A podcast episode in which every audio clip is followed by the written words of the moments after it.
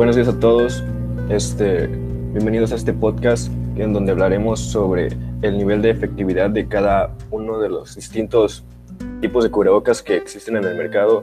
Mi nombre es Ceder Escamilla y me encuentro con mis compañeras Fátima Fernanda Román Méndez y Camila Sánchez Guillén, en donde cada uno de nosotros hablaremos de los diferentes tipos de cubrebocas y su efectividad ante esta pandemia.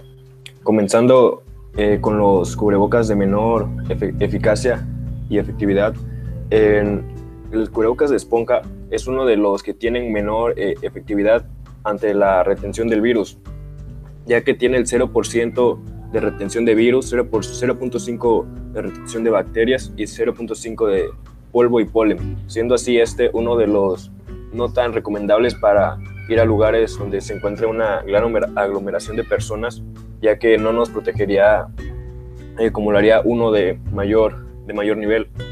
Así que este coloquio no es tan recomendado para ir a reuniones donde se encuentre mucha, mucha aglomeración de personas o, o estar en contacto con algún paciente de COVID-19. en el siguiente puedes usar el cubrebocas de tela, que a comparación del de esponja tiene un mayor nivel de eficacia, ya que tiene el 50% de retención de bacterias, polvo y polen, siendo así este un poco más recomendable para su uso ante una mayor cantidad de personas, y, pero siendo así, se nos puede proteger aún más si vamos a, a lugares este, ya que ya fueron concurridos por personas. Tiene un mayor nivel de eficacia y seguridad y estudios realizados por científicos este, que recurrieron a modelos matemáticos para examinar el impacto del uso de la mascarilla, este, el, uso generalizado, el uso generalizado de las mascarillas entre la población puede ayudar a frenar la pandemia y reducir el número total de infecciones. O sea, si, si la mayoría de las personas este, usan el mismo tipo de cubrebocas, ya que, como comenté, si no sé, puede que todos estén portando cubrebocas, pero si unos usan un cubrebocas de menor, de menor este, eficacia, pues no sería de mucha utilidad que todos estén portando cubrebocas. Sin embargo, si todos usaran un cubrebocas de calidad, ahí sí se vería el impacto y, y, y los resultados de portar el cubrebocas en todo momento. A continuación, les, les doy la palabra a mi compañera Fátima para que les explique los siguientes tipos de cubrebocas. Bueno, esto, yo soy Fátima Fernanda Román Méndez y les voy a hablar de otros dos tipos de cubrebocas que están en el mercado, que tal vez ustedes ya conocían o no. Como ya sabemos que dijo nuestro compañero Eder, que el cubrebocas de tela y de esponja no son lo suficientemente efectivos para este tipo de pandemia del COVID-19. Ahora bien, recordemos que los cubrebocas previenen la distribución y la inhalación de gotitas respiratorias que pueden transportar el virus. Y bueno, se preguntarán cuál será el mejor cubrebocas. Yo les hablaré sobre el cubrebocas de carbón activado. Este tipo de tapabocas fue diseñado para usuarios que buscan el filtrar el aire contaminado de la ciudad. Algunos modelos con filtro de carbón activado son capaces de retener iones, átomos y moléculas de hasta 0.3 micrones. Sin embargo, no se ha confirmado aún su efectividad contra el COVID-19.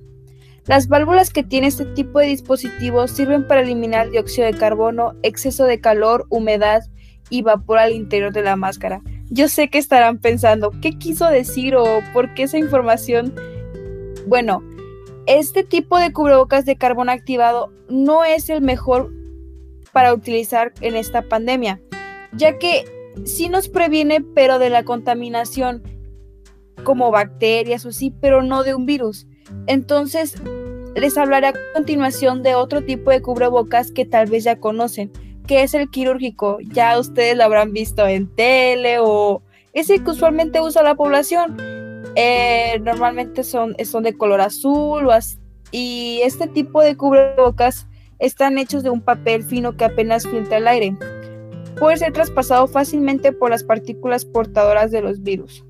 Su objetivo es evitar la transmisión de agentes infecciosos por parte de la persona que los lleva, pues están diseñados de dentro hacia afuera para evitar la diseminación de microorganismos presentes en la boca, nariz o garganta, aunque recordemos que este cubrebocas no es todavía el más recomendado para utilizar en esta pandemia, es uno de, es uno de ellos, Como mencionaba mi compañero Eder, el cubrebocas de tela o esponja son más para utilizarlo como de, no de adorno tal cual, pero se podría decir, sino que la gente lo utiliza porque a lo mejor tiene diseños más bonitos o ya ven que este cubrebocas ha venido a cambiar nuestra vida. Pero siempre tenemos que recordar que aunque ya hay una vacuna, no tenemos que olvidar nuestra forma de eh, llevar es, nuestra vida sanitaria.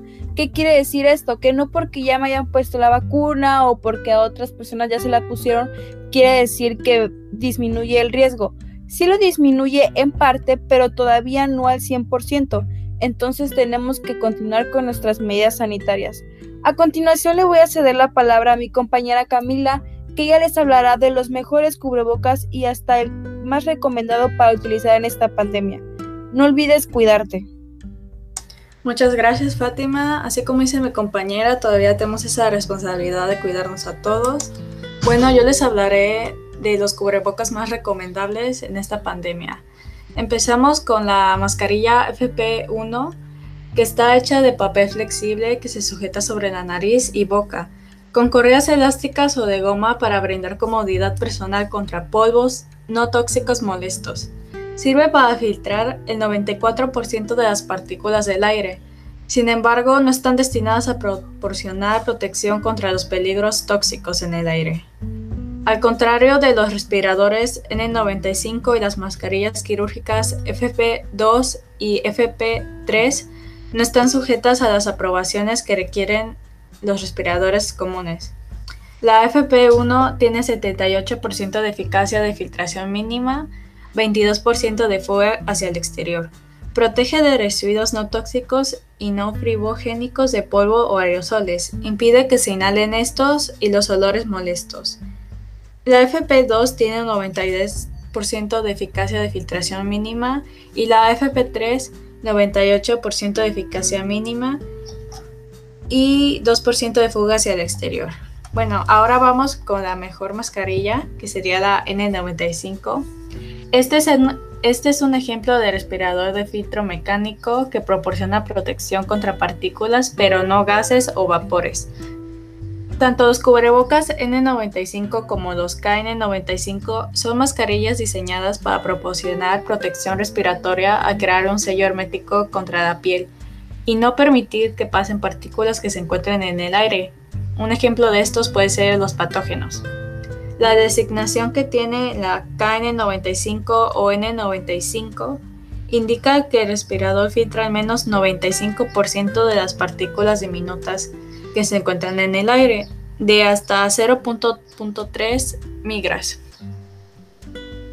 Ah, algo que debemos de tomar en cuenta toda la población es que si queremos saber que una mascarilla N95 es la, es la original, debemos de checar que tiene las marcas de certificación NIOSH, cumple con las cinco capas de filtración especificadas y lo más importante es que no deben de estar cubiertos de tela o decorados con algún diseño colorido.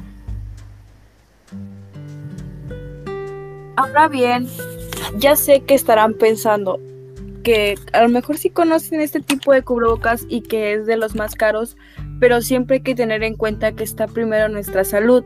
Por eso es que les recomendamos y les brindamos este tipo de información para que ustedes al momento de comprar algún tipo de cubrebocas no se vayan por el más barato o el más bonito, sino por el que mejor les pueda ayudar a prevenir.